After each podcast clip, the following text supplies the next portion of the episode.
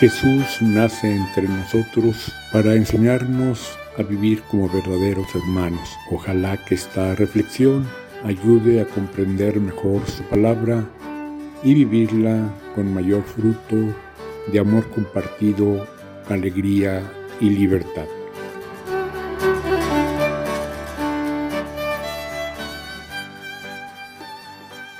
Jesús resucitado nos repite lo que ya nos había dicho en la última cena.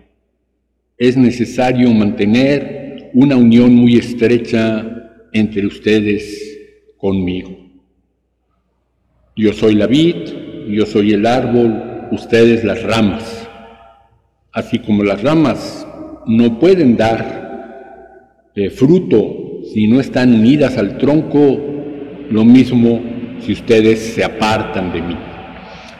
Conviene ahí que recordemos nuevamente, Jesús tiene como dos nombres. Uno, el amor, Él es el amor con mayúscula, el amor de Dios encarnado como hermano nuestro, y su nombre, Jesús de Nazaret. Y el fundamental, la unión con Él es a través del amor. Si no vivimos amor, comprensión, ayuda, sino que nos dejamos llevar por la envidia, por el odio, por la soberbia, la avaricia, lo desbaratamos, lo destruimos todo. No podemos producir un fruto de vida, sino más bien muerte.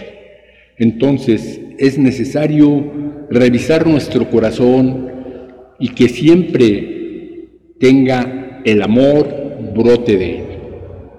Pero para que esa dimensión del amor en todos los aspectos de nuestra vida se mantenga firme, duradera, vigorosa, es necesario también una vinculación con Jesús mismo.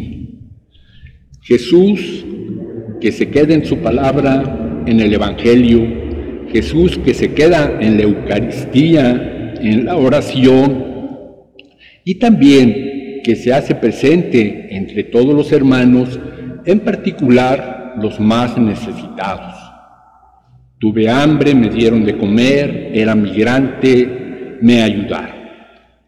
Entonces es importante mantener esa vinculación, alimentar ese espíritu con la lectura de la palabra, con la participación de la Eucaristía. Pero desde luego teniendo muchísimo cuidado de que todo eso esté inspirado en el amor.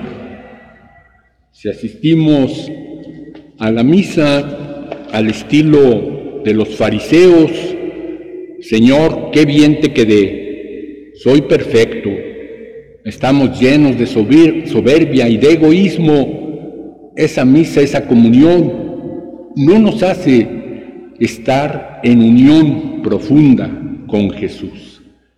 Entonces lo recordamos, tenemos cuidado de ello y lo agradecemos porque así ha sido a lo largo de nuestra vida, quizá de una manera especial en esta cuaresma, lo que llevamos de la Pascua, y también si hemos encontrado los modos adecuados de mantenerlo, de seguirlo alimentando en todas las restricciones que la pandemia nos ha impuesto. Que el espíritu creativo de Jesús nos siga llevando adelante. Amén.